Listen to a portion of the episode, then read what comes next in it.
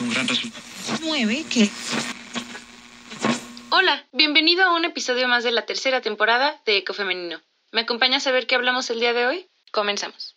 Hello, hello, amigos, amigas y amigues, bienvenidos una vez más a Eco Femenino. Mi nombre es Gibbs García y hoy me quiero disculpar por empezar cinco minutos más tarde, pero bueno, aquí estamos una vez más listos para hablar de un tema súper, súper interesante, va a estar súper bueno, eh, espero que aprendan muchísimo. Creo que va a ser una plática muy larga, muy extensa, pero que también creo que nos atañe a todos, porque es un tema con el que estamos en contacto durante mucha parte de nuestras vidas, sobre todo eh, por la formación, que así puede ser súper eh, extensa o no, nos enseñan eh, sobre este tema en la escuela.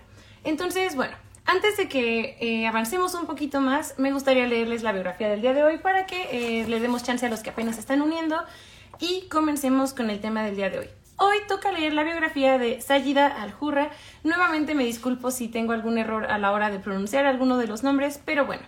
Ella vivió aproximadamente del año 1485 a 1561 en Marruecos y es considerada la reina pirata del, del Mediterráneo. Y bueno, antes de comenzar esta biografía es importante decir que en realidad no se sabe el verdadero nombre de esta mujer. ¿Por qué? El nombre con el que la recuerda la historia es Sayida al-Hurra, que en realidad es un título que significa mujer noble que es libre e independiente o mujer soberana que no se inclina ante ninguna autoridad superior. Eh, también se le registró con el título de Hakima Tatuan, eh, la ciudad marroquí que gobernaba. Y bueno, sin embargo, eh, en la mayor parte de los recuentos de su vida se le llama Sayida y a pesar de no ser su verdadero nombre, pues así nos vamos a referir a ella el día de hoy. Entonces, ahora sí, sobre Sayida, nació en 1485 en una familia musulmana en Granada. La infancia de Sayida dio un giro de 180 grados cuando en 1492, que recordaremos como la fecha en que Cristóbal Colón eh, navegó el Océano Azul, em, pues bueno, eh, en este año lo que la, la escuela no nos enseña respecto a este hecho es que los reyes españoles Fernando e Isabel conquistaron el reino musulmán de Granada y sus ejércitos asesinaron y esclavizaron a cientos de miles de musulmanes, además de que obligaron a otros 20.000 a huir. Eh, bueno, Sayida y su familia estaban entre los que huyeron y encontraron refugio en el actual Marruecos, donde vivieron eh, y volvieron a empezar de la nada. Desde entonces, Sayida empezó a jugar el largo juego de planear su venganza de los españoles que desplazaron a su familia y asesinaron a su pueblo. Pero bueno, ya llegaremos a ello todo a su tiempo. De joven, Sayida se casó con otro refugiado que casualmente también era el gobernador de la ciudad de Tetuán, en Marruecos, lo que la convirtió en la primera dama. Y a pesar de que había entre ellos una vasta diferencia de edad, al parecer a los dos eh, les compartía un verdadero respeto por el otro y juntos fortificaron la ciudad y construyeron una enorme mezquita. Cuando su esposo murió, Sayida aprovechó el momento y el trono y se declaró gobernadora de Tetuán. Así fue como obtuvo el título de Al-Hurra, que significa reina. Ella fue la última mujer musulmana de la historia que usó ese título. Fue entonces cuando realmente comenzó su búsqueda de la venganza contra los españoles que destruyeron a su familia y su pueblo. Y, como lo hizo, empezó con una flota pirata. Ok. Sayida formó una alianza con los piratas berberiscos, el flagelo de muchas rutas comerciales europeas y jefes supremos del mar Mediterráneo. Y, bajo el liderazgo de Sayida, eh, los piratas reunieron una flota que acechó las rutas navales europeas e hizo estallar en pedazos todas las naves que provinieran de algún lugar que hubiera sido exiliado y eh, que hubiera asesinado musulmanes. Sayida después tomaba el dinero de los saqueos de estos barcos y, luego de darle su parte a los piratas, usaba lo que quedaba para hacer de Tetuán aún más increíble pues la zona que alguna vez había estado por desplomarse, poblada por refugiados y problemas, se desarrolló y las familias que habían perdido todo cuando las echaron de España fueron recompensadas. Sayida, obviamente, fue una dirigente popular entre su pueblo. Pero las verdaderas hazañas de Sayida, como eran de esperarse, porque ni siquiera conocemos su verdadero nombre, no están bien documentadas. Hay historias en las que se dice que capturó a la esposa del gobernador de Portugal y pidió rescate por ella. También existen otras historias en las que se cuenta que personalmente condujo ataques en la costa de Gibraltar. Algunos recuentos mencionan que en realidad nunca puso un pie en un barco, pero que simplemente dirigió el imperio pirata desde su trono en Tetuán. Lo que sí se sabe con certeza es que durante 20 años Sayida eh, gobernó el Mediterráneo occidental con una flota de piratas que estaban a sus pies y con venganza en el corazón. En 1541 se casó con el rey de Marruecos, pero a pesar de ser una auténtica reina con mayores propiedades a sus pies, se negó a abandonar la gubernatura de Tetuán y sus actividades piratas extracurriculares. Eh, bueno, y no se sabe eh, exactamente qué ocurrió después de eso, pues se dice que su yerno la destronó en 1542 y es en este punto donde desaparece por completo de los libros, pues no hay registros de su muerte. Sin embargo, parece justo suponer que nuestra reina dejó el trono para entrar en el canon de eh, chica ruda de la historia como lo hizo con todo lo demás, o sea, como una patrona, como una jefa. Y bueno, esa es la biografía que quería compartir con ustedes el día de hoy, antes de comenzar con este tema que creo que va a estar súper bueno y súper, súper extenso. Para introducir un poco el tema, hemos mencionado anteriormente que la desigualdad que se da entre hombres y mujeres es consecuencia de los estereotipos y los roles de género que se han impuesto culturalmente desde los sistemas capitalistas y patriarcales instalados en muchas, muchas sociedades. Eh, y esto ha dejado al sexo femenino en una condición desventajosa y que afecta desde distintas aristas. Por ejemplo, una de las prácticas donde se puede evidenciar esta desigualdad es en el uso de anticonceptivos, en el que se le ha otorgado al sexo femenino la casi exclusiva responsabilidad social de la utilización de estos mismos. Y para hablar de este tema, hoy tengo el grandísimo, grandísimo honor de presentarles a una gran profesional de la salud y permítanme, le voy a dar la bienvenida al foro para que comencemos con el tema del día de hoy.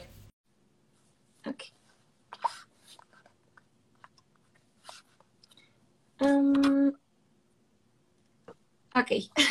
Hola, doctora, bienvenida.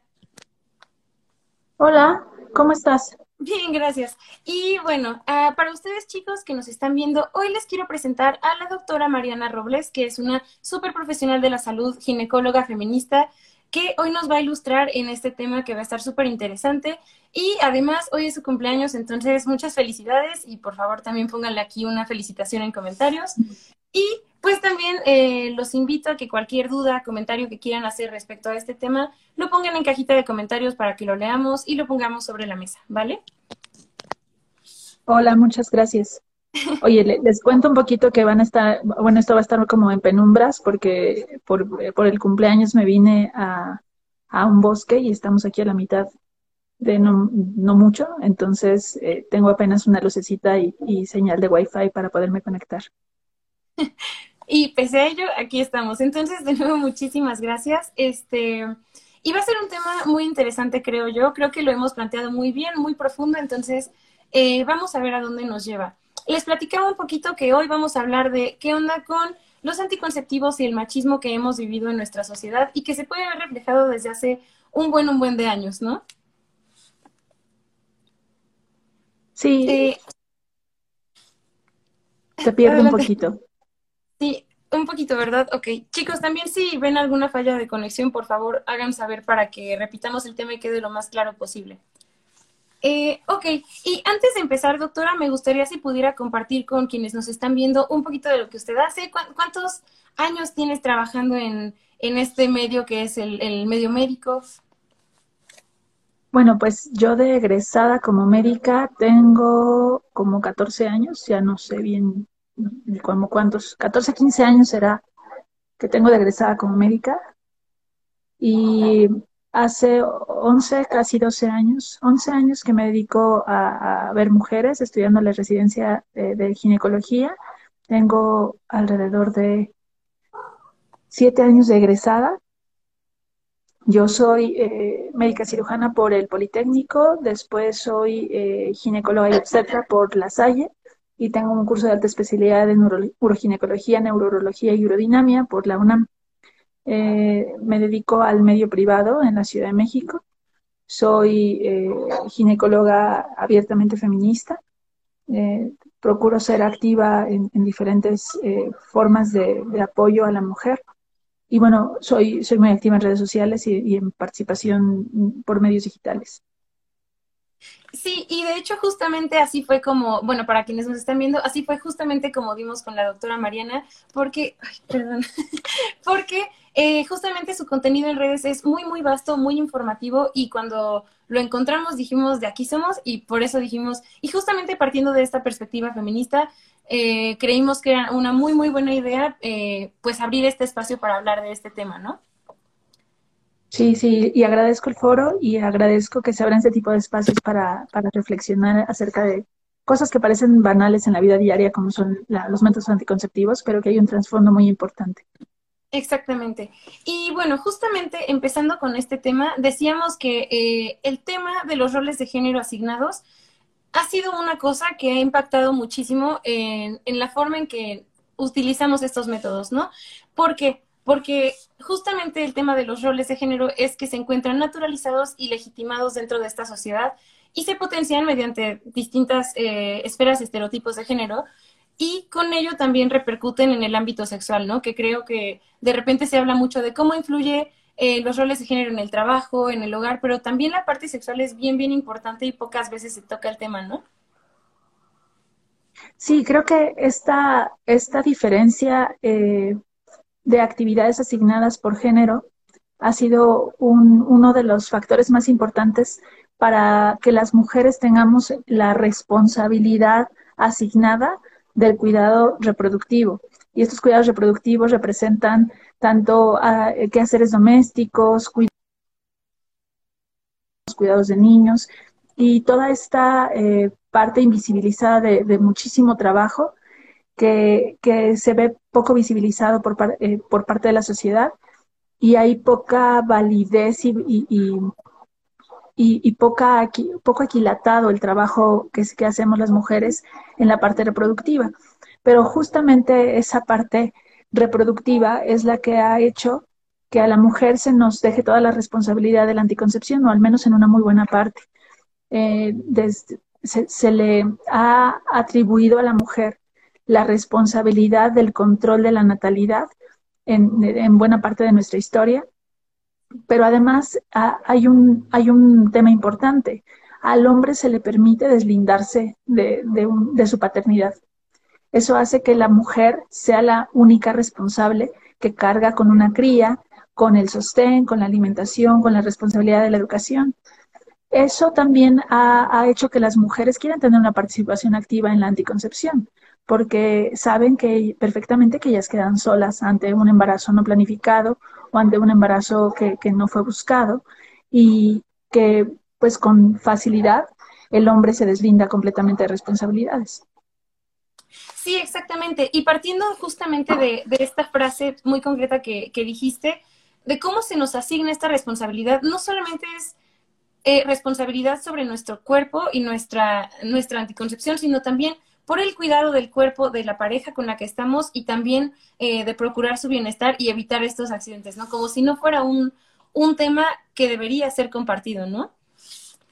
Y, y que justamente, sí, claro. como bien eh, se ve reflejado de una forma histórica, ¿no? De hecho, para hablar de ello, eh, me tomé la, la, libertad de buscar un poquillo un precedente histórico para, para, marcarlo y empezar desde ahí, ¿no? Por ejemplo, revisando datos históricos, eh, podemos ver que los primeros métodos anticonceptivos se remontan más o menos al año 1850 antes de Cristo. ¿Y cómo se usaba esto? Por ejemplo, con recetas de mezclas de eh, ungüentos de excremento de cocodrilo con miel para ser insertados en la vagina, ¿no? O también, por ejemplo, por otro lado, que eh, los griegos utilizaban para impedir la, la concepción, perdón, aceite de cerdo e incienso. Y nuevamente, este tipo de elementos se insertaban en la vagina, ¿no? Y esta es una cosa que me parece bien, bien importante, porque creo que habla de cómo el ser humano, desde que descubrió que se podía tener eh, sexo sin, necesi sin necesariamente concebir, también empezó a buscar la manera de protegerse, ¿no? Pero esto también demostró las condiciones precarias en las que se, se estableció y cómo todo esto era con elementos que eran muy poco salubres y que además eh, las mujeres tenían que sufrir las consecuencias de ello, ¿no? Claro, pues mira, literalmente era lo que había, o sea, hacían lo que podían con lo que tenían, pero me parece muy atinado la reflexión de que en, en, una muy buena parte de la historia de la humanidad, que estamos hablando de al menos tres mil y pico años, eh, la, la, mujer ha intentado eh, menguar eh, los, las repercusiones de tener un contacto sexual. O sea, esta idea de que la anticoncepción es un tema actual y que estamos queriendo tener un libertinaje sexual y que por eso no queremos la responsabilidad que, que viene junto con una relación sexual de poder tener un embarazo, de poder de, tener una crianza, no es, no es algo nuevo, o sea, ni siquiera estamos hablando de, de este siglo, pues estamos hablando de casi más de 3.000 años de historia. Eh, uno, unas de las formas eh, que, que, ya existían como métodos anticonceptivos también eran unos preservativos eh, muy rudimentarios realizados con eh, tripas, con, con intestino de, de, bovinos o con intestino de algunos otros animales. Y entonces nos damos cuenta que al menos al inicio de la historia también había una, un intento de una participación activa por parte del hombre, ¿no? que si ahora se pueden poner de, de, pretexto que no se, no se percibe una sensación normal o que se o que el condón no es tan amigable con, con la sensibilidad de ellos, pues no quiero pensar lo que era con, con un condón hecho de, de tripas de, de, animal, ¿no? Estoy segura que eran mucho más gruesos, que, que, eran mucho menos seguros que el uso de un látex actual, que ahora hay condones ultra finos que limitan muy poco la sensibilidad. Y lo digo porque evidentemente yo jamás he usado un condón externo como si lo realiza un hombre, pero soy cirujana, yo utilizo, yo utilizo guantes todo el tiempo y, conozco la sensibilidad que me permite un guante de látex durante una cirugía para yo poder tocar estructuras y realizar diagnósticos. Entonces estoy, estoy totalmente segura que un condón que es todavía más delgado que mi guante de látex les permite cierta sensibilidad adecuada. Sí, exactamente. Y justamente hablando de estos condones rudimentarios de esa época, eh, encontré que eh, surgieron en el, más o menos como en el siglo XVI y eran diseñados más bien para hombres que frecuentaban las casas de citas, ¿no? Porque recordemos que la intimidad en pareja era un tema que ni existía, ¿no? Era como tener hijos y tan tan, se acabó, ¿no? Y creo que este es un tema que me parece importante decir porque eh, buscando un poquito como las ideas actuales sobre la utilización de condón externo, eh, veía que muchas veces los hombres ponían esta idea de que, bueno, si, si yo tengo relaciones con mi pareja estable, entonces puedo no usar condón, pero ¿qué pasa si me meto con alguien que yo siento que me puede pegar algo, ¿no? O sea, alguien con quien no tengo algo seguro. Y que justamente creo que es una idea que podría hilarse y reforzar esta idea súper de antaño de meterse en, en casas de citas con personas que no sabemos dónde han estado, ¿no? Sí, claro, pero eso te, te, remonta a que para los hombres existen dos tipos de mujeres, las mujeres para casarse y las mujeres para tener sexo, ¿no? Las mujeres con las que vas a tener sexo solo para procrear y las mujeres en las que, con las que tienes sexo recreativo. Eh, y esta idea de que como eres mi pareja y, y eres mi mujer y eres mi, y mi, mi, pareja estable y solo, te, solo tienes relaciones sexuales conmigo, entonces contigo no uso protección, habla de que ellos cuando utilizan un condón, lo hacen para protección de ellos, de ellos. No, para, no pensando en nosotras. Y eso nos lleva a un gran problema de salud pública que tenemos actualmente, que significa eh, que el, nuestro principal grupo poblacional que está infectado por VIH son mujeres monógamas, amas de casa. Entonces nos damos cuenta cómo eh, bueno, de aquí podemos sacar 25 ideas diferentes, ¿no? Número uno, el, número de parejas sexuales no es tan relevante cuando utilizas protección y puedes ser monógama y puedes tener solamente relaciones sexuales después del matrimonio solo con tu esposo y ser una paciente con VIH positivo. Eh, también, también podemos ver que este fenómeno de, no utilizar condón con la pareja eh, o con, la, con su esposa, pero con eh, prostitutas o con sexoservidoras sí lo utilizan, es, algo actual, o sea, esto no es una idea de los 1600. Esto es algo que sigue ocurriendo y al menos en nuestro país la población migrante se, se convierte en un foco rojo de este tipo de transmisión de, de, infecciones porque los migrantes salen, tienen relaciones sexuales y luego regresan a sus casas, donde en sus casas, claro que a la mujer no se le permite tener ningún método de barrera, y entonces tenemos a, a mujeres bien portadas, mujeres de casa, este, buenas esposas, infectadas de, infecciones muy importantes como los de un VIH. Sí, completamente. Y que como dices, ¿no? O sea, de repente también se tiene esta idea súper equivocada de que, ay, pues es que como yo nada más estoy con mi pareja, ya, ya me estoy eh, exenta de que me pasen ese tipo de cosas. Y realmente no, eh, lo hemos hablado previamente y creo que es importante recalcarlo, la idea de que aún si estás en pareja, según tu exclusiva, también es importante la protección, ¿no? Porque eh, muchas veces yo creo que el menor de los problemas también es un embarazo no deseado, porque hay muchísimas más cosas que tienen una repercusión más a largo plazo en nuestra salud, ¿no? Sí, claro. Además, eh, digo, el, el, utilizar un condón ya sea interno o externo, tiene, tiene ventajas sobre otros métodos, ¿no? Porque el resto de los métodos anticonceptivos que tenemos en el mercado o al que tenemos acceso actualmente solo cumplen la función contraceptiva, pero no te protegen contra, contra riesgo de contagio. los condones son los únicos que disminuyen el riesgo de contagio. Y digo disminuyen porque en ningún momento un condón es un método 100% efectivo para evitar infecciones de transmisión sexual, como un virus de papiloma humano, como un molusco contagioso, como un herpes genital, porque el condón solamente puede llegar a cubrir el, o el interior de la vagina cuando es un condón interno y, una parte de la vulva, o solamente el, pene cuando es un condón externo. Entonces, ¿qué pasa con el resto de la piel que tiene frotamiento? El, el periné, los testículos, el pubis, no son áreas que estemos protegiendo con una barrera. Y entonces, si es una piel eh, enferma, podemos tener una transmisión de, infecciones aún con la utilización del condón. Sí, exactamente. Y volviendo un poquito a esta línea temporal, pese a que ya vimos que surgen eh, los métodos anticonceptivos, por muy arcaicos que fueran desde hace mucho, mucho tiempo, eh, hay muchas personas que se refieren a, que los métodos anticonceptivos surgieron en el año 1951, lanzándose al mercado británico y Estados Unidos, eh, una especie de tratamiento ginecológico para más bien, se ofrecía como esto, como una idea para tratar ciclos irregulares y que aparte eh, tenía la ventaja de ser este anticonceptivo, ¿no? Que era el tema de las pastillas.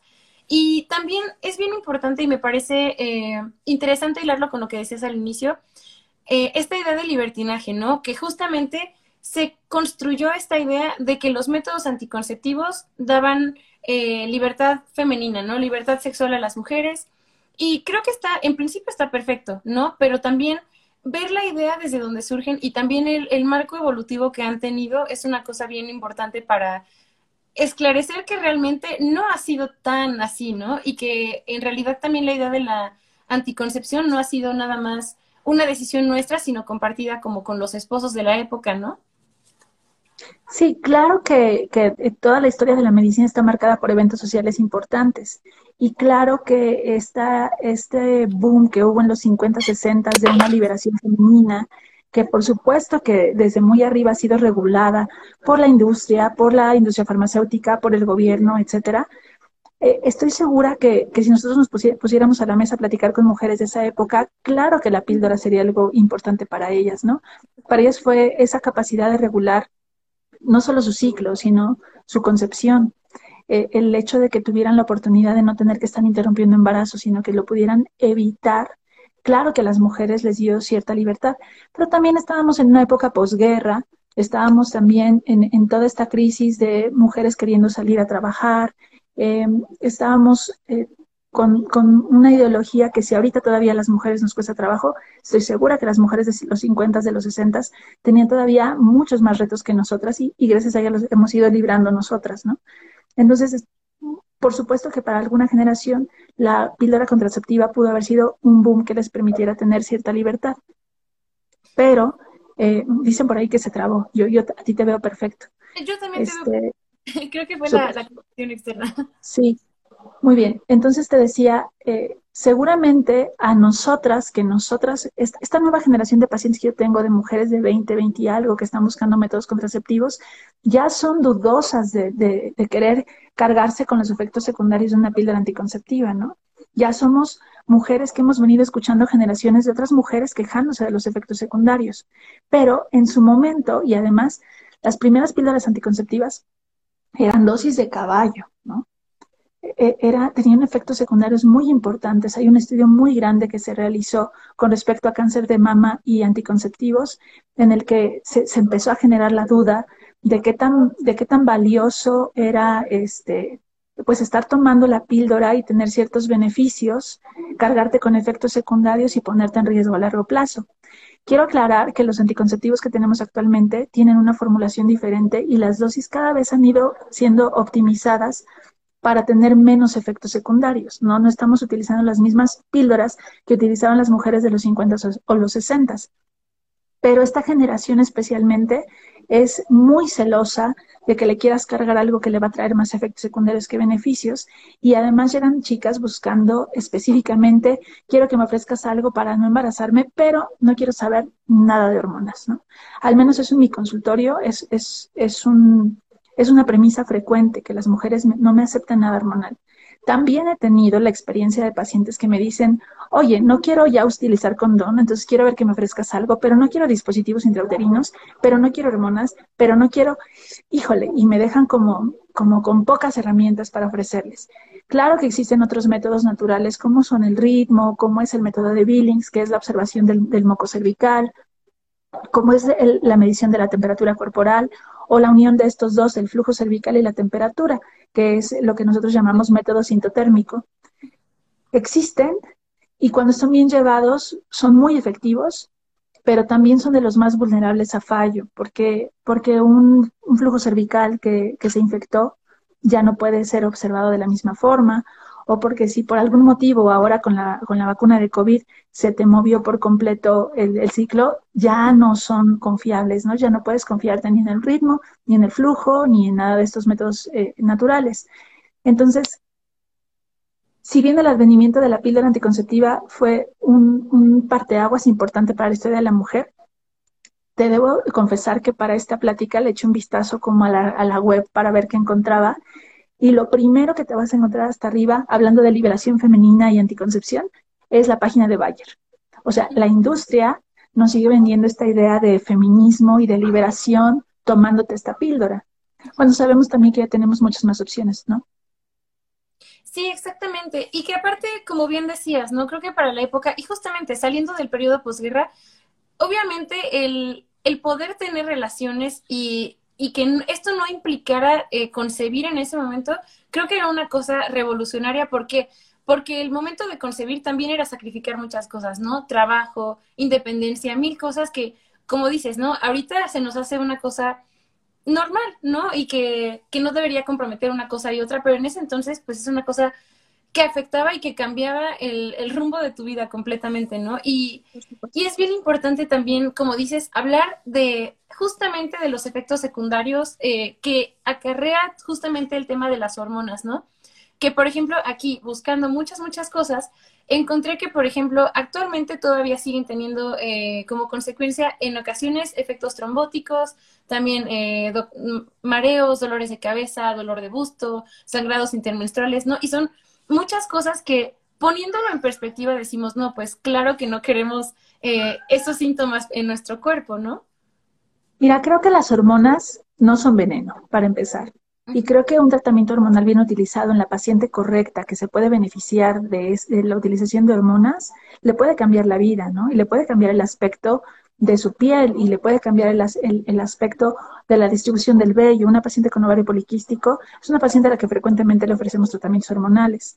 No por eso quiero decir que el tratamiento hormonal sea lo único que hay que ofrecerles, pero específicamente para el tema de contracepción, hay, hay más de un factor que debemos de revisar antes de, de otorgar un método anticonceptivo. Por ejemplo, a mí no me gusta de primera instancia el uso de pastillas anticonceptivas porque hay que checar costo.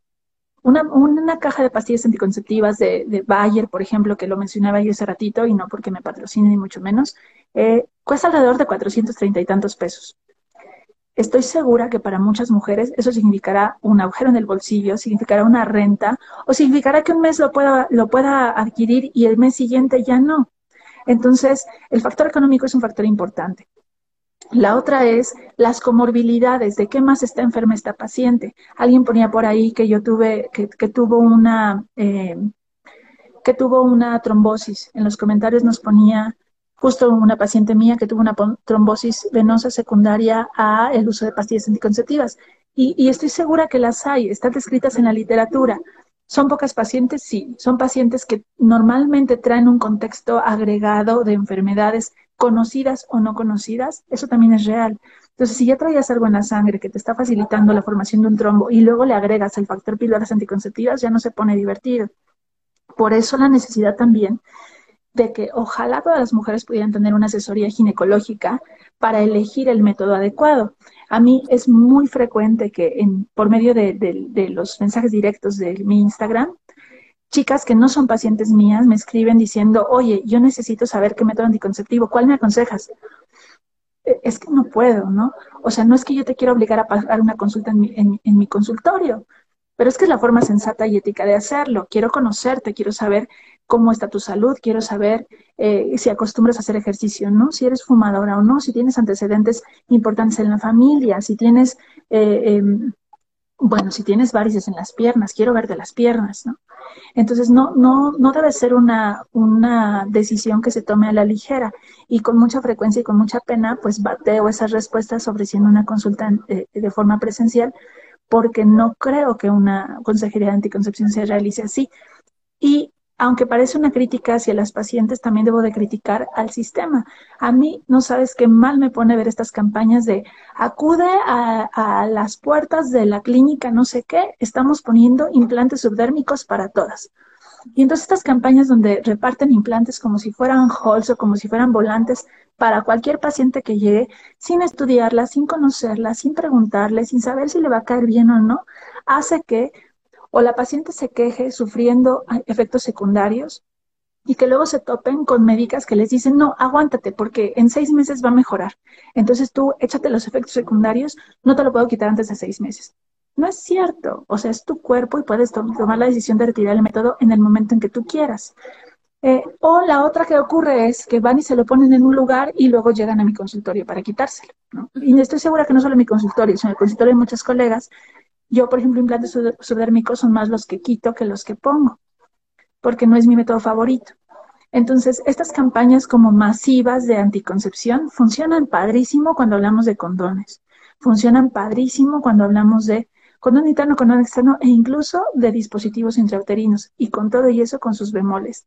Eh, campañas de, este, de esterilización quirúrgica, salpingoclasia y vasectomía que se ofrecen de forma masiva, me parece muy atinado porque alguien que busca un método quirúrgico sabe que es un método definitivo y sabe que, este, qué es lo que está buscando.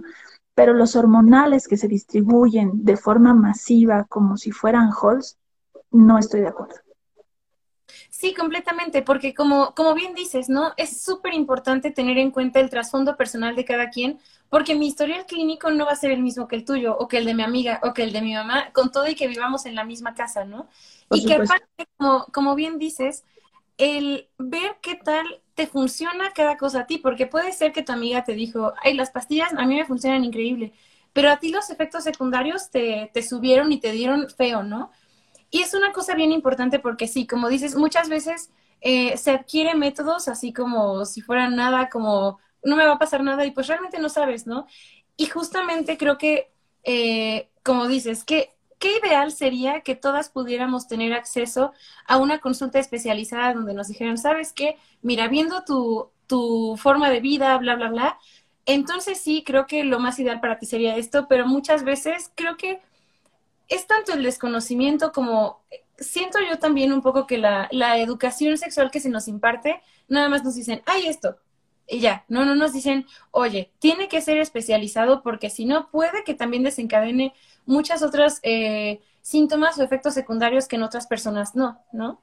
Sí, o incluso la forma de uso. Yo les digo a las pacientes, puedes tomar la píldora anticonceptiva, ¿no? Las que sí lo deciden o las que sí lo solicitan. Yo te puedo recomendar la que considero que te podría caer mejor a ti, pero si tú empiezas a tener olvidos, por ejemplo, yo soy una mujer que jamás podría tomarme una píldora todos los días a la misma hora. Yo no soy una mujer que pueda tomar una píldora anticonceptiva, porque ¿qué va a pasar si empiezas a tener olvidos? vas a empezar a tener manchados entre las reglas, se te va a mover el ciclo, vas a sentirte rara.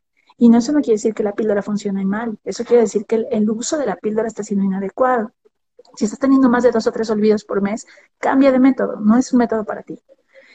Eh, y, otra cosa, o sea, justo eso, y la otra es, hay métodos que a la mujer le permiten ser más, mm, como más discreta que otros. Y a veces ese, ese señalamiento social hace que las mujeres busquen un método que, puedan manejar ellas mismas, sí, a veces sin que la pareja se entere. Y ojo aquí, yo llegaba a hacer salpingoclasias sin que la pareja se entere. O sea, ligadura de trompas sin que él se entere, porque el, el rollo social, familiar, de señalamiento, de libertina, de prostituta que, que, que, hace la sociedad, a una mujer que está limitando su fertilidad, es muy importante y la única que se lo va a cargar es ella. Entonces, si ella prefiere traer un implante subdérmico que pueda cubrir con un suéter y que nadie se entera que lo trae, o un anillo vaginal, o una salpingoclasia, o un dispositivo intrauterino que con mucha frecuencia podemos hacer que, no se note, a veces hay mujeres que prefieren esos métodos, ¿no? O que no quieren que la mamá les encuentre la píldora anticonceptiva en la mochila. Eh, es decir, tenemos que adecuar no solo al contexto de salud de la paciente, sino a su contexto y su realidad social, cultural eh, y, su cosmovisión. Eh, hay, por ejemplo, este, yo sé que parece que no viene el caso, pero sí, me han llegado a solicitar mujeres que tienen personal de, apoyo en casa, que suelen ser pues chicas con un contexto completamente diferente a esta mujer privilegiada que está pagando la consulta, que me piden asesoría para que aprendan a ponerse copa menstrual, ¿no? Y es como, un, o sea, ella quiere ponerse copa menstrual. Ella, ella, ¿qué, ¿qué opina su familia de que esta chica de 14, 16 años introduzca algo en la vagina? ¿Qué opina ella al respecto?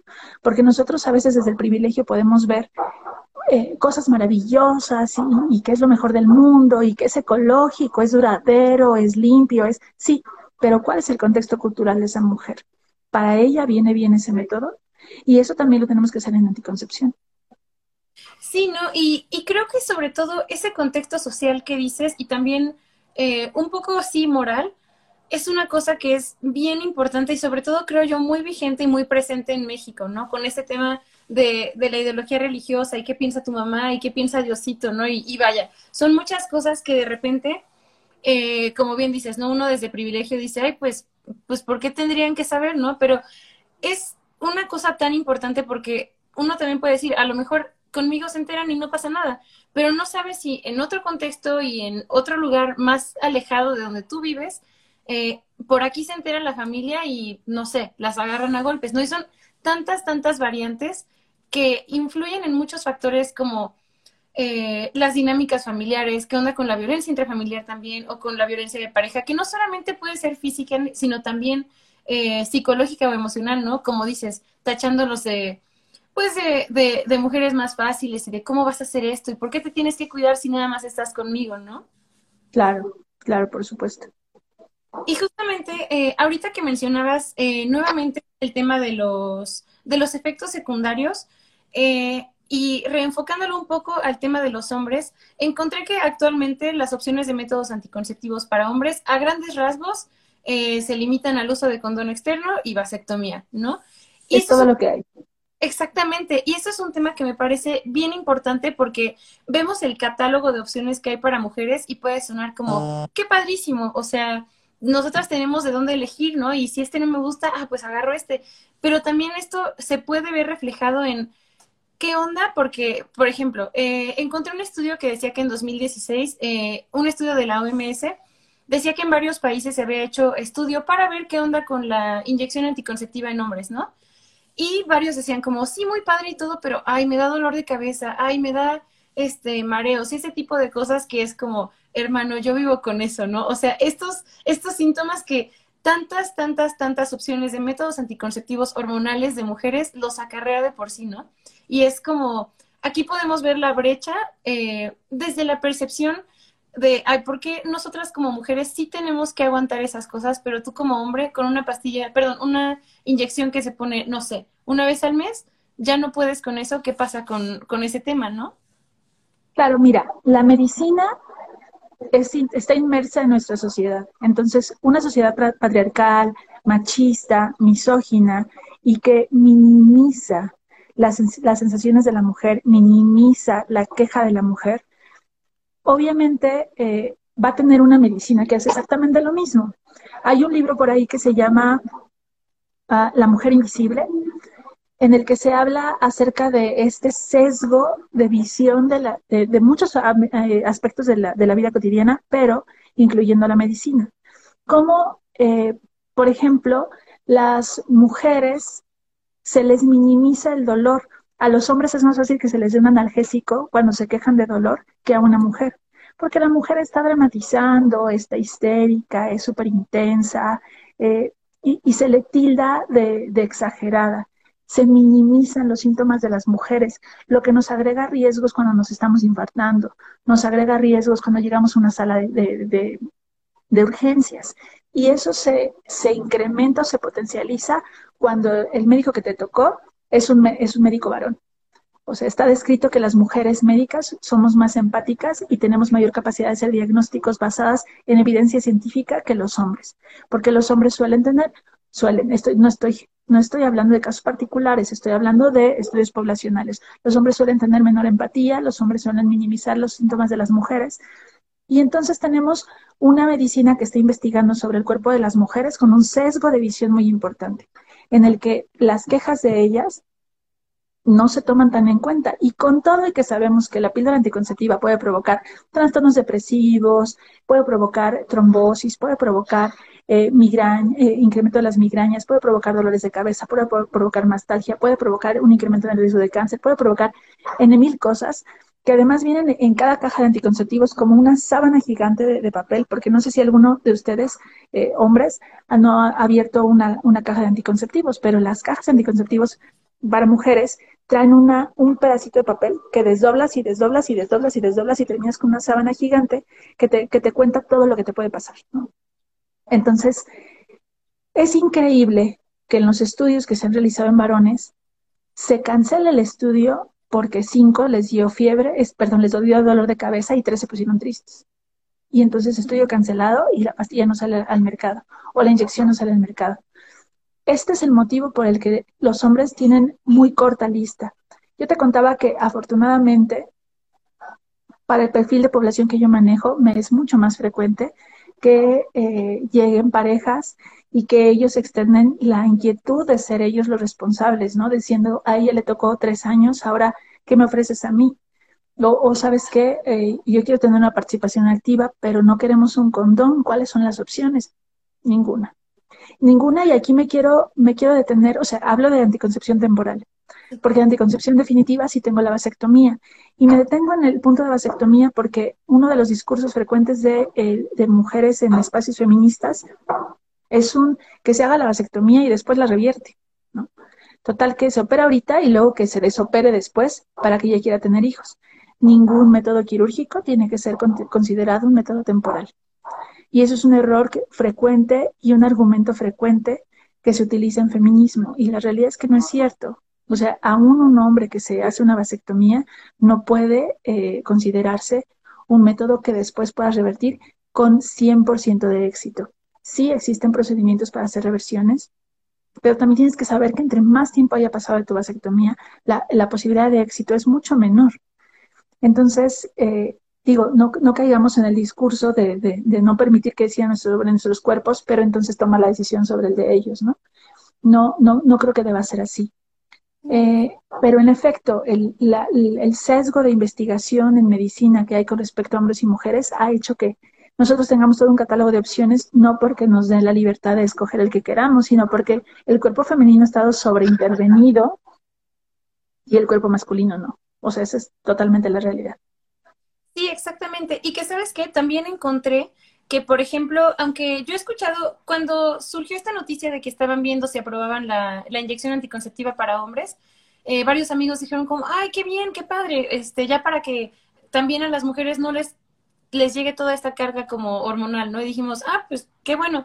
Pero desgraciadamente también el enfoque farmacéutico es que como son minoría los hombres que quieren estos métodos, entonces no hay una industria que sea redituable para ponerlos al mercado, ¿no? Y por eso el catálogo para las mujeres sigue, eh, sigue siendo súper amplio y aparte también eh, se expande cada vez más, ¿no? Como si no se pudiera también explorar la otra parte, porque las mujeres no se embarazan solas, a menos que sea eh, fertilización in vitro, ¿no? Pero es como, siempre se requiere también esta parte. Pero ya hay algo que tú y yo tenemos que detenernos a reflexionar, y, no ni siquiera es idea mía, es, yo lo, encontré algún día en la red y, me movió un poco el piso. ¿Qué tanto confiarías tú en que él se tome la pastilla todos los días? Porque si, si él falla, él no carga con las consecuencias, las cargas tú, ¿no? O sea, si él falla en la toma, lo más probable es que él no tenga ni un sangrado intermenstrual, ni un embarazo no deseado, ni, ni ninguno de los, de los, de los efectos que podría tener no tener esa, esa secuencia correcta de una inyección mensual o una toma de, de anticonceptivos diaria. ¿De verdad confiaríamos en que el hombre lleve la carga completa cuando él no es el que va a cargar con las consecuencias? Sí, ese es, creo que es una muy, muy buena pregunta, la verdad, porque también, por ejemplo, escuchaba que mucho tiempo se creía que eh, el argumento de los hombres de que, bueno, decían como, ok, si no te quieres embarazar, pero quieres eh, tener relaciones sexuales, bueno, eh, no termines, no, no eyacules. Ok. Pero era así como, y después se tenía el contraargumento de, no, es que si no eyaculas, entonces em, tu masculinidad no se está probando, no eres suficientemente hombre. Y entonces aquí ya también entra una cuestión de, de ego eh, masculino, pero que ha sido pasado culturalmente y generacionalmente también y que creo que impacta directamente en esta pregunta, ¿no? De qué tanto confías en que, en que vaya a hacerlo, ¿no? En que realmente vaya a cumplir al pie de la letra. Porque también, ¿cuántas veces no hemos escuchado casos de, de novios o esposos que presionan a la mujer como, oye, pero yo ya quiero tener hijos, yo ya quiero tener hijos. Entonces imagínate que ya está tomando eh, las inyecciones, las pastillas, lo que sea, y de repente se le ocurre que ya quiere tener hijos y así como así, nada más eh, interrumpe. ¿no? Sin tener en consideración. o sea, si hay hombres que se retiran el condón a medio acto sexual, ¿cómo confiaría yo en que él está tomando las pastillas todos los días, ¿no? O, que él se, está inyectando cada mes. Sí, sí, exactamente. Creo que sí es un tema que vale muchísimo la pena preguntarse. Y que, por ejemplo, también eh, un poco a la inversa, aunque aquí no me parece tan justo, por ejemplo, cuando surgió la, la, píldora anticonceptiva y fue el desarrollo, era lo que compartía contigo, ¿no? De que eh, hay muchas cuestiones, ¿no? Lo primero es que veía que eh, el sangrado por deprivación, que es el periodo como de menstruación que permite las conceptivas, fue un tema que fue una decisión no médica, sino cultural y, moral, ¿no? Porque uno de los desarrolladores de la pastilla era súper religioso y quería que el Papa aprobara este método como eh, que tuviera el visto bueno de la iglesia, vaya. Y dijeron, no, ¿sabes qué? No, pero bueno, para que sea lo más natural posible, pues va. Esa es una cuestión. Pero la otra que encontré fue que también, por ejemplo, uno de los primeros diseños de empaque para las pastillas era una ruedita que decía como lunes, martes, miércoles, jueves y tenía los, los días del mes, ¿no? Y uno podría decir, ah, pues padrísimo, ¿no? Pero la campaña detrás de este empaque decía, para que tú se lo expliques y ella lo use, porque justamente el argumento era lo mismo, ¿no? Como de, es que yo como hombre, ¿cómo sé que ella no va a dejar de tomarlo? ¿Qué tal si se le olvida? Y es, ¿qué tal si entonces ya me, me obliga a estar con ella a través de un embarazo que yo no quiero, ¿no? Y aquí esa es una cosa que me parece interesante porque es bien fácil decir como, ah, pues, este, no, pues yo como hombre, yo sí quiero tener hijos, pero entonces, ¿qué pasa si yo como mujer quiero tener hijos? Entonces, ahí sí ya está mal o cómo, cómo se, se lleva esta parte, ¿no? Sí, creo que, creo que antes de llegar a una equidad completa en cuestión de anticoncepción hay muchas cosas sociales que cambiar. Eh, ya el hecho de que a mí se me ocurra desconfiar de, mi pareja, híjole, ya habla de que no estamos teniendo eh, relaciones que no sean violentas, que no sean inequi eh, sí, totalmente desbalanceadas. Habla de, de que como sociedad y como seres humanos estoy segura que necesitamos una evolución antes de, llegar a una capacidad de cooperar 50-50 en temas contraceptivos. Últimamente lo que yo he visto mucho y cada vez con más frecuencia en la consulta, no sé si sea por el perfil de paciente que, me busca, pero yo veo cada vez más mujeres que están negadas a, ser mamás, ¿no? Eh, claro que no se les juzga, claro que, sus motivos tendrán para decidirlo, pero muchas veces es, son motivos por los que las, las mujeres nos sabemos en desventaja. O sea, yo sé que eh, una maternidad, por ejemplo, me puede poner el pie en un crecimiento profesional. Lo que debería de suceder es que la sociedad soporte y contenga a, las mujeres que quieren ser madres. por ejemplo, mujeres que con más frecuencia están postergando y postergando y postergando la maternidad por ahí, ya más cerca de los 40, y que de repente tenemos un montón de mujeres metidas en procesos de fertilización porque ya no, ya no lo logran de forma natural, ¿no? ¿Qué pasa con esas mujeres que lo postergaron? Si nosotros tuviéramos un sistema que a nivel universitario, que a nivel laboral sostiene a una mujer eh, que, también lleva una crianza, estoy segura que muchas de nosotros a lo mejor nos aventaríamos tener hijos a la edad en la que nuestros óvulos están en mejores condiciones, porque no sé si sabían, pero nuestro, nuestro punto máximo de salud de nuestros ovocitos, de nuestros óvulos, anda por ahí de los 21 23 años, que ahorita sería para muchas mujeres completamente irreal buscar una maternidad de esa edad, ¿no? Entonces, ¿qué es lo que, qué es lo que pasa eh, eh, alrededor de una mujer que decide no ser mamá o, que decide postergar la maternidad por un crecimiento profesional, crecimiento económico, eh, laboral, etcétera? Sí. antes de avanzar, ponen en comentarios, ¿qué opina, doctora, de cuando a una mujer se le niega la anticoncepción definitiva por su edad a pesar de tener paridad satisfecha? Es violación a sus derechos reproductivos, violación a su, a su autonomía y a la, libertad que debemos de tener de tomar decisiones sobre nuestro propio cuerpo. Eh, es un argumento bien común eh, decir que por edad no debes hacer una salpingoclasia. Primero que nada deben de saber que la salpingoclasia no tiene ninguna repercusión hormonal.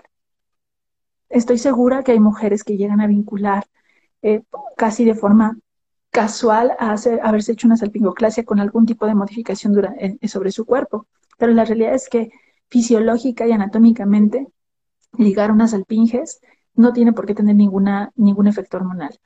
Entonces, si te ligas a los 18, a los 20, a los 25, a los 30, a los 35, no tendría por qué haber ninguna repercusión sobre tu, eh, eh, por ejemplo, les da mucho, mucho pendiente tener una menopausia antes de tiempo, ¿no?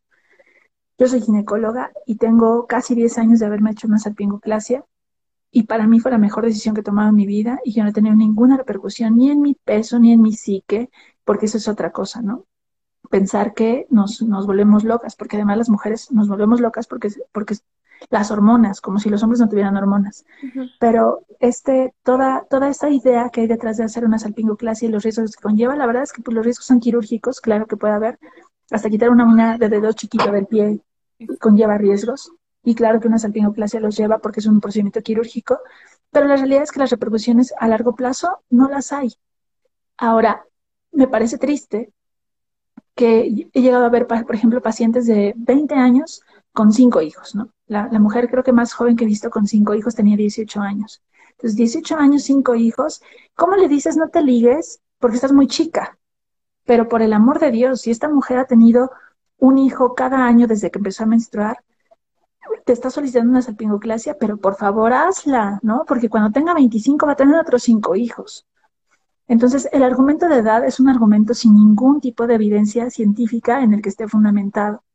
Eh, curiosamente, con salpingoclasia pasa algo paradójico. Hay mujeres que solicitándolo a las que no se les realiza y hay mujeres eh, que no lo quieren y que el don doctor decidió que ella ya no debía tener más hijos. Entonces, eh, te das cuenta que lo, que lo que está estigmatizado no es la salpingoclasia ni la edad, es que la mujer decida sobre su propio cuerpo. Eh, ah, me acaba de pasar una paciente que tristemente llegó al consultorio después de una muerte de su bebé. Se atendió en un sistema público, tuvo una complicación importante.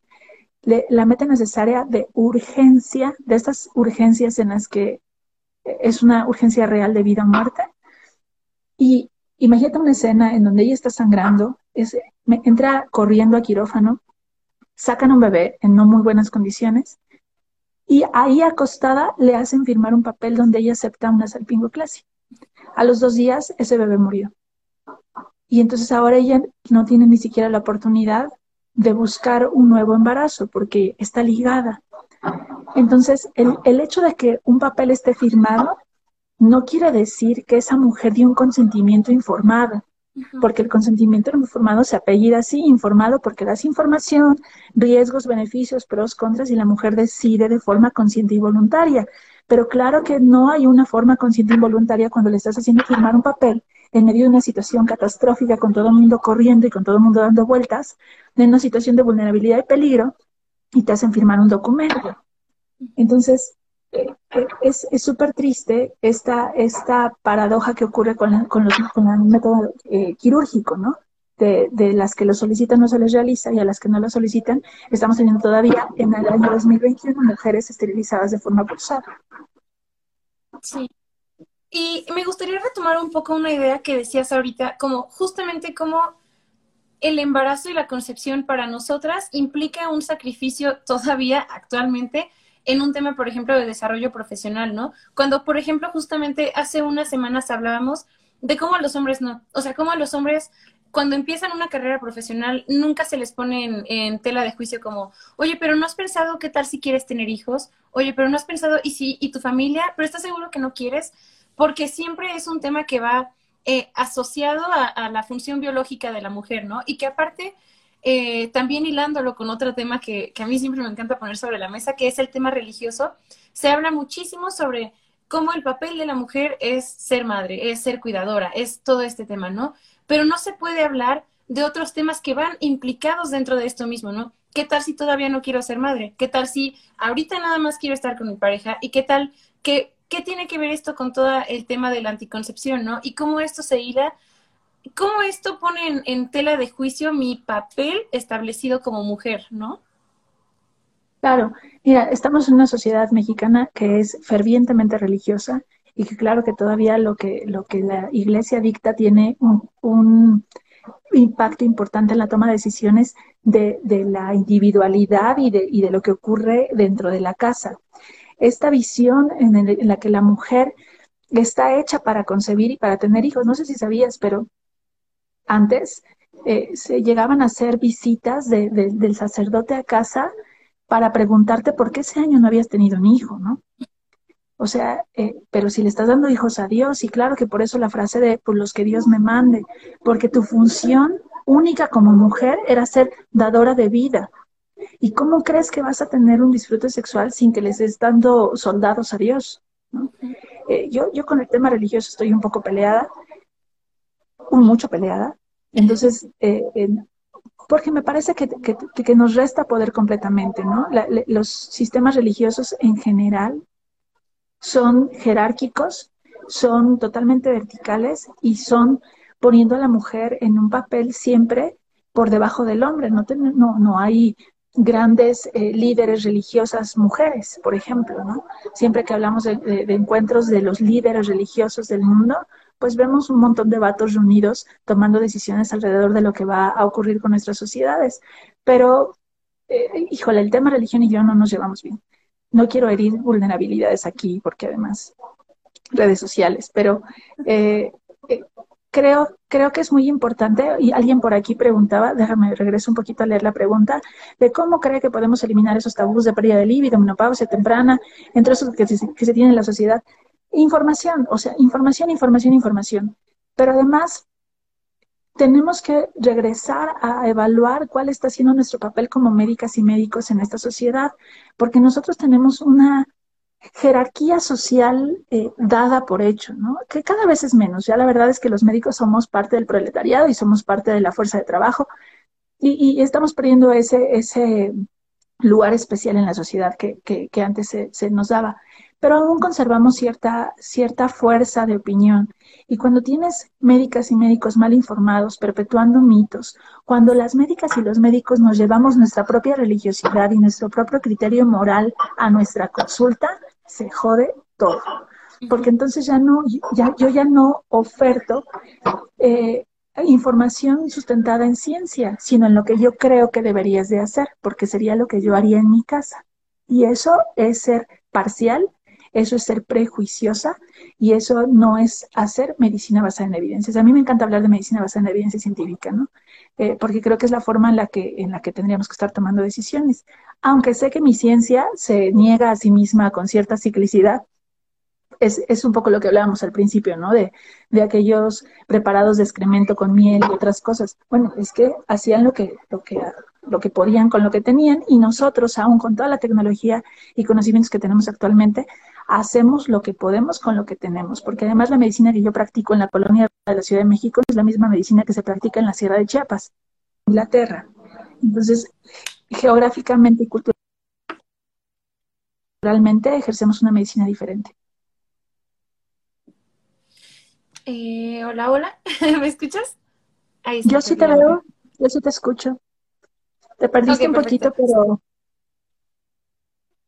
Ok, sí, como que se desfasó un poquito la imagen, pero ya está. Sí, completamente de acuerdo. Creo yo que em, también el tema, em, sí, se hace lo que se puede y también los contextos geográficos son una cosa que, que importa mucho también eh, a la hora de, de de ejercer este tipo de cuestiones, ¿no? Ponen en comentarios, doctora, ¿hay, evidencia de que el cuerpo de las mujeres, biológicamente hablando, sufre consecuencias negativas por no embarazarse? Me, encanta la pregunta porque me parece tremendamente atinada. Eh, creo que las mujeres que deciden no embarazarse necesitan también tener información completa para esa toma de decisiones. Por ejemplo, no hablo de sentencias, o sea, en ningún momento, nosotros cuando hablamos de estadística, o sea, cuando hablamos de factores de riesgo, por ejemplo, hablamos de estadísticas, hablamos de números, hablamos de lo que se ha estudiado, de lo que se ha visto, y, traspolamos esa información gruesa y dura hacia casos individuales. Entonces, por ejemplo, te puedo decir que una mujer que se embaraza después de los 30 incrementa, no, no una sentencia, pero incrementa un poco su riesgo de cáncer de mama. Una mujer que nunca se embarazó incrementa un poco su riesgo de cáncer de mama, porque, por ejemplo, la mama termina su proceso de maduración, por así llamarlo, un proceso de diferenciación de célula, de especialización de las células de la mama, cuando tenemos un embarazo a término.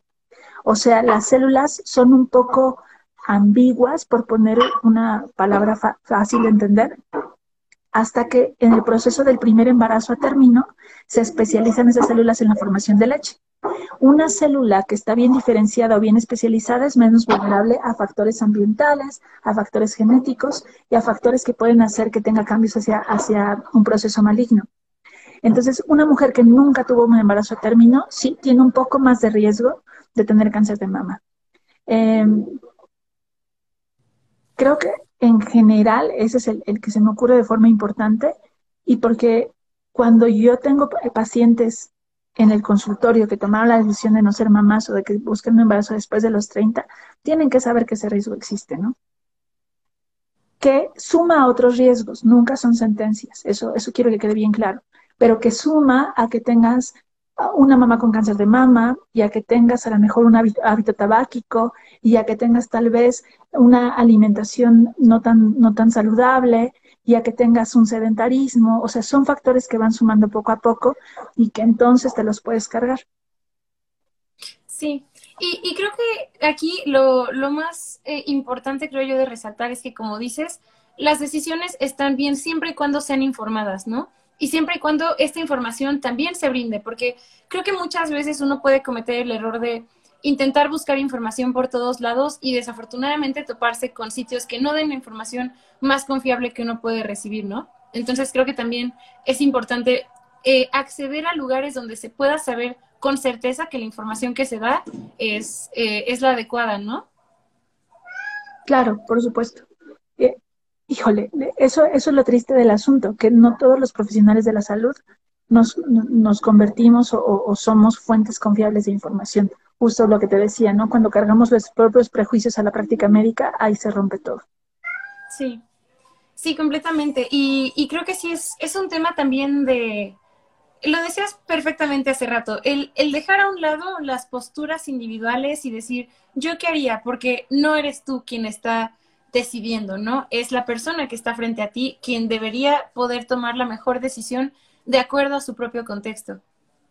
Y eso aplica en anticoncepción, eso aplica en interrupción del embarazo, eso aplica en, en hacer ejercicio o no, eso aplica en... Nosotros no tenemos por qué tener una calidad de, de, jueces durante la consulta. Nosotros damos información, tú tomas decisiones y con esas decisiones yo te puedo ir acompañando para orientarte, pero yo no tengo por qué eh, ni hacer un juicio de si estás siendo responsable o no responsable, de si estás tomando la decisión correcta o la incorrecta. Eso aplica incluso, y yo sé que me estoy saliendo un poco del tema, pero eso aplica hasta en pacientes con una enfermedad terminal, a los que se les obliga a tener un tratamiento, ¿no? A encarnizamiento terapéutico, hacer hasta lo último y lo imposible, cuando muchas veces la, la misma paciente te dice, yo hasta aquí llegué y déjame bien morir. Entonces, este concepto de no enjuiciar aplica para todos los diagnósticos y todos los procedimientos de medicina. Completamente de acuerdo. Y por ejemplo, aquí ya hablamos un poquito sobre eh, métodos anticonceptivos hormonales y demás. Me gustaría que habláramos y ahorita nos centráramos sobre todo en el tema del uso de condón, tanto externo como interno. Eh, y con, las encuestas, porque por ejemplo, eh, encontré datos donde se decía que la mayoría de mujeres consideraban que, por ejemplo, eh, el uso de condón externo era responsabilidad de los hombres por tanto su facilidad de uso como de costos, porque ya hablábamos justamente de, de que las, las pastillas, los parches, las inyecciones, de repente un mes sí las puedes conseguir y el siguiente no, porque su costo es súper elevado, ¿no?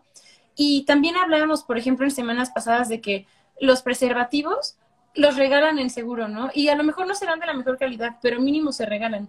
Y creo que esta es una gran, gran ventaja y que por eso creo que eh, en las encuestas que encontré decía que muchas mujeres decían como, bueno, es como su, pues sí, debería ser como su tarea, su obligación, porque tienen esta ventaja de que sus métodos anticonceptivos, que aparte de que no son invasivos, son baratos, no son accesibles, pero que también, por ejemplo, por otra parte, la perspectiva masculina respecto al uso del mismo era que mm, eh, como que daba menor sensibilidad y que daba menor placer y todo este tema. Em, entonces me gustaría que discutiéramos un poquito estos temas. Pero mira, el, el, tema de menor sensibilidad y menor placer creo que me eh, explota en la cabeza porque estamos hablando de un método que no tiene efectos secundarios. O sea, te lo quitas y te lo pones y se acabó el problema. No te movió la ciclicidad, las hormonas te generó dolor de cabeza. Creo que lo más grave que te puede pasar con un condón es que seas alérgico al látex y que entonces tengas que estar, pero hasta para eso hay opciones, ¿no? Eres alérgico al látex, vale. Ya tenemos el mercado un poquito más difíciles de conseguir, pero en casi cualquier sex shop, al menos en la Ciudad de México, se consiguen condones libres de látex. Pero ¿por qué pensar que es un método que no solo no trae consecuencias, pero se mete con tu placer. La realidad es que hay una, es que creo que el punto que habíamos tocado hace, hace un rato explica todo. Si el hombre no va a cargar con la responsabilidad, porque aunque surgiera, aunque lo quisieran atrapar con un embarazo no deseado, es que es bien fácil deslindarse de maternidades, ¿no? O sea, de paternidades, perdón. Eh, o sea, socialmente es muy mal visto que una mujer se deslinde de su maternidad. Desde interrumpir un embarazo hasta el abandono de, hijos, o incluso a la mujer que se le dice, pero mejor, o sea, no lo mates, ¿no? Dale una adopción. Ajá, ¿y sabes cómo tratan después a la mujer que dio a su cría en adopción? O sea, dame, dame un segundito, perdóname, me está entrando. Ok, chicos, espero que estén disfrutando mucho la conversación, al menos yo sí, y les, sumo, les invito a que se sumen a esta, a esta plática también mediante comentarios para que los discutamos, ¿vale? Me, ojalá pudiéramos reducir un poquito porque voy a tener que contestar ante, no, no voy a salir corriendo, pero sí tengo que, que, hacer un, un, contacto importante con una paciente. Pero bueno, yo te decía que eh, me parece totalmente prejuicioso que los hombres no acepten un método como el condón cuando es tan inocuo, cuando es tan, eh, tan, noble con su sistema. Eh, creo que el, hecho de que ellos se puedan deslindar fácilmente de paternidades hace que, les dé un poco igual, ¿no? Yo he tenido pacientes en la consulta que además, híjole, esta forma de envolver a, la, a, jovencitas me, genera mucha, mucha ira. Eh, alguna vez tuve una chica que había iniciado su, vida sexual eh, con, un hombre que traía un historial largo detrás. Y ella casi con un brillo en los ojos me decía que pues no estaban usando preservativo porque confía en mí, ¿no? Confía que él es el primer hombre en mi vida. O sea, sí, pero tú ya te cargaste el historial que hay detrás. O sea, ¿cómo, cómo se puede manipular una decisión a transformarlo en un voto de confianza que yo confío que tú eres virgen y que soy el primero en tu vida. Sí, pero tú no fuiste la primera, ¿no? Y con un solo contacto sexual, sin condón, te cargaste el historial completo de lo que trajera este hombre. Entonces, me parece que, que, debemos, o sea, debemos de hacer que las mujeres sigan reflexionando en solicitar un condón sí o sí. Pero tenemos un chorro que hacer para que los hombres dejen de negociar la colocación de un condón. Y yo, yo algo que les digo a mis pacientes en, consulta es, si no se cuida contigo, no se cuida con nadie. O sea, es un hombre que no tiene ni siquiera autocuidado, porque el condón no solo es para ti, el condón también es para él. Entonces, si no te lo ofrece a ti, si no te lo exige a ti, porque él debería de exigirlo también, no se lo exige ni se lo pide a nadie. Sí, es un tema, realmente creo que es un tema porque, por ejemplo, también relacionado a ello, también escuchaba que muchas, muchas mujeres sienten la responsabilidad de usar un método anticonceptivo, eh, ya sean pastillas, porque los hombres no usan eh, esto y les, les dan totalmente el peso entero a ellas de, de la contracepción. Entonces, si algo nos pasa, es tu culpa. No, y me llega a pasar eh, en la consulta chicas que vienen solicitando un método anticonceptivo porque quieren dejar de usar condón, ¿no? Eh, jovencitas, con más frecuencia jovencitas. Y, y, siempre pregunto yo, sin juicio alguno, pero, pero me interesa saber cuál es la causa por la que buscas otro método. Y muchas de ellas externas que están fastidiadas de estar en esa negociación de ponerse condón o no ponerse condón. Entonces, casi como una batalla perdida, buscan un método diferente porque están hartas de que eso merme su, relación o que eso merme eh, eh, incluso el momento, ¿no? Incluso el momento placentero de querer tener relaciones sexuales. Entonces, eh, híjole, hay cosas así que me activan y la mayoría de las mujeres, aunque no las juzgo y aunque les ofrezco el método alternativo y aunque les ofrezco diferentes, diferentes este, estrategias, pues siempre se llevan el speech de no hay otra cosa que te proteja contra infecciones de transmisión sexual que no sea un preservativo. No hay, no tienes por qué cargar tú con efectos secundarios para que él eh, no, no, utilice un, forro que, que, le va a disminuir su sensibilidad o su placer. La realidad es que además con los condones actuales ese tipo de temas tendrían que ser cosa del pasado. O sea, por ejemplo, el, el típico de es que me aprieta, pero por el amor de Dios. O sea, ¿Has visto la flexibilidad de un condón en donde mi brazo podría caber sin ningún problema? O sea, amigo, no conozco un solo vato tan equipado como para que un condón le apriete. Exactamente. Eh, eh, o sea, todo este tipo de, razones eh, burdas, pretextos burdos para no utilizar un condón, hablan, una, de que el hombre no tiene autocuidado. El hombre no se está cuidando a él mismo. Y dos, otra vez, si no se protege contigo, no se protege con ninguna. No le interesa tu salud y estoy segura que no le ha interesado la salud de ninguna otra mujer con la que ha estado en contacto. Entonces, para mí, ahora este término de red flag podría, podría entrar perfecto aquí. O sea, no, te estás, no está buscando y no está teniendo eh, pues precauciones para él mismo. Ten cuidado, ¿no? ¿no? No las va a tener para ti. Y que aparte, ¿sabes que Es algo bien interesante también. Eh, ¿Qué tan evidente es lo interiorizado que tenemos la violencia hacia las mujeres que por descuido de tanto de ella como de él tienen un embarazo, ¿no? Porque es como, ay, es que, ¿por qué habiendo tantos métodos anticonceptivos te embarazaste? Pues que no te cuidas cuando también, eh, creo que, creo yo que el utilizar un método anticonceptivo debería ser una responsabilidad compartida. Ya no solamente hablando de gastos o así como de a lo mejor tal mes yo pago, tal mes tú pagas, tal mes pagamos los dos. llevándolo mucho más allá de eso, es como, ¿por qué solamente tiene que caer en mí, no? ¿Por qué? Y, y sobre todo tras hablar estos pretextos que para mí son cosa como, y lo peor es que muchas, muchas personas se lo creen, ¿no? Como, tiene razón, es que le aprieta y como yo voy a ser causante de que le aprieten con...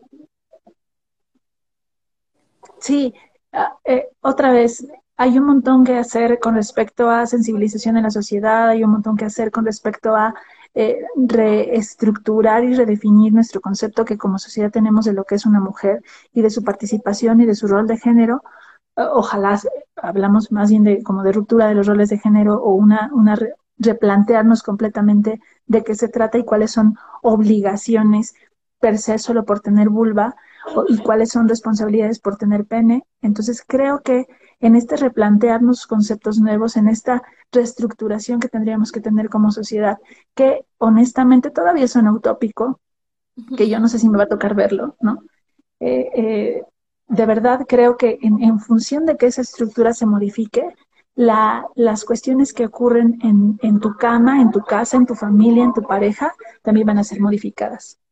Gypsy, me apena un montón tener que cortar un poquito más rápido de lo que esperábamos. De verdad es una plática que estoy disfrutando y estoy segura que podemos hacer una parte dos.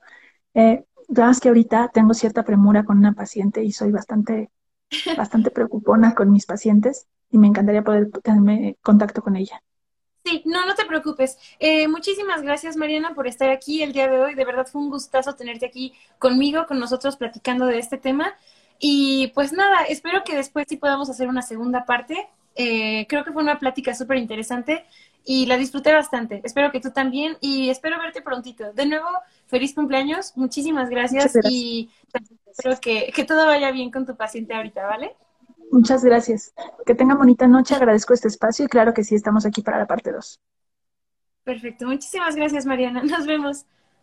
Bye. Ok. Hola chicos, ya volvimos. Eh, perdón por este final abrupto. Espero que les haya gustado la plática del día de hoy. Creo yo que como dice Mariana, sí hay muchísimo trabajo que hacer, sobre todo porque Em, como bien dice, hay muchas cosas que trabajar todavía porque, porque creo que actualmente todavía los hombres pueden decidir cómo, cuándo y dónde usar preservativos, eh, dónde usar métodos anticonceptivos, eh, pero nosotras no, porque, porque a pesar de que tenemos todo este catálogo que es súper, súper amplio, creo que también hay una presión implícita y que no es, eh, no es verbal, no siempre es verbal, que nos hace sentir una cierta obligación o presión de nosotras cuidar, no solamente de nosotras, sino también de la persona con la que estamos. Y creo que es un tema al que no llegamos, pero es importante mencionarlo, que es que también eh, el tema del uso de preservativos o de condones no debería estar limitado a relaciones heterosexuales. Creo que cuando hablamos en general como de salud sexual y todo esto, nos enfocamos muchísimo en eso y olvidamos las otras realidades que también eh, existen en nuestra diversidad, ¿no? Y que realmente también eh, son importantes de tenerlas en cuenta porque muchas veces se cree como, ay, yo estuve con una mujer, entonces, pues no me voy a embarazar. No, pero también hay un montón, un montón, un montón de cosas que te pueden transmitir y de cosas que tú puedes transmitir sin siquiera saberlo por desconocimiento y por desinformación, no solamente de los métodos que puedes utilizar, sino también de tu propio cuerpo. Entonces, eh, creo yo que esa es una parte bien importante y una de las conclusiones a las que quisiera llevar es esta, ¿no? Como que eh, independientemente del tipo de, de relación que lleves, de la orientación que tengas, es súper importante tener un control que te ayude no solamente a prevenir embarazos, sino también a prevenir enfermedades, infecciones, cosas que te puedan transmitir o cosas que tú puedas contagiar sin saberlo o sin quererlo. Porque muchas veces yo creo que no hay nada que sea más peligroso que el desconocimiento. El desconocimiento es una de las cosas que más problemas nos causan a la larga. Entonces, eh, sí, es súper importante, creo yo, que siempre hay que estar en, contacto y, y, en búsqueda constante de información respecto a las cosas que hacemos, a las cosas con las que nos cuidamos y no solamente de forma física, sino también emocional, ¿no? Hablábamos un poquito también, ya hace un par de temporadas, ya se siente hace mucho, sobre cómo también el, mantener relaciones también afecta de repente a la psique, porque eh, hay muchos aspectos que, que engloba el estar eh, compartiendo tu cuerpo, tu espacio con alguien más, ¿no? Y sobre todo en este aspecto que es eh, de intimidad física. Entonces, creo que vale la pena siempre preguntarse a qué estoy dispuesto yo, a qué, a qué no estoy dispuesto y platicarlo sobre todo también con este tipo de cuestiones que impactan directamente en nuestra salud y que acarrean muchísimas, muchísimas consecuencias. Entonces, pues sí, chicos, esto fue todo por el tema de hoy. Espero que les haya gustado. Yo aprendí muchísimo. Eh, la verdad es que Mariana es maestraza en este tipo de temas. Espero que les haya gustado. Espero que si hay una segunda parte también se conecten. Eh, creo yo que todavía hay muchísimos eh, temas que nos faltó tocar pero que eh, con más calma y con más tiempo se van a poder tocar con la profundidad necesaria. Entonces, les agradezco muchísimo estar aquí el día de hoy para este tema y para este episodio que fue nuestro décimo episodio de la tercera temporada y nuestro penúltimo de esta temporada. Les agradezco un buen, un buen, un buen, espero que le hayan pasado muy bien. Y espero verlos la siguiente semana para nuestro cierre de temporada. Se pasó rapidísimo, no puedo creer que ya, ya se va a acabar. Pero creo yo que era súper importante tocar todos estos temas porque si tenemos un espacio así y no lo utilizamos para dar voz a los temas que realmente nos impactan de forma directa, entonces no sé para qué existe este espacio. entonces, pues bueno, de nuevo muchísimas, muchísimas gracias por estar aquí el día de hoy. También espero que les haya gustado la biografía que les leí. Eh, creo que son, son biografías y son historias que vale la pena compartir, que vale la pena que pongamos sobre la mesa un poquito. Y pues nada, espero que tengan una súper, súper buena noche de jueves. Eh, que disfruten mucho, ya casi es viernes, ya casi es fin de semana y vamos a disfrutarlo con todo. Em, y bueno, mi nombre es James García y esto fue Eco Femenino. Nos vemos el siguiente jueves a las 8 de la noche, se los voy a confirmar todavía, pero nos vemos el siguiente jueves para nuestro cierre de temporada que va a estar buenísimo. Eh, por favor no se lo pierdan y eh, si les gustó nuestro contenido, por favor vayan a revisar el previo que tenemos en Spotify, aquí en, YouTube. Tenemos mucho contenido para que se entretengan mucho, mucho rato en este fin de semana, cuando tengan un descanso, cuando quieran. Entonces, pues sí, eh, nos vemos, que tengan súper buena noche y nos vemos la siguiente semana. Bye. Esto ha sido todo por hoy. Espero hayas pasado un buen rato junto a nosotras. Te recuerdo que además de estar aquí, este podcast se transmite en vivo todos los jueves a las 8 pm a través de nuestra cuenta de Instagram Ecofemenino. Nos vemos el siguiente episodio. Sigamos haciendo eco.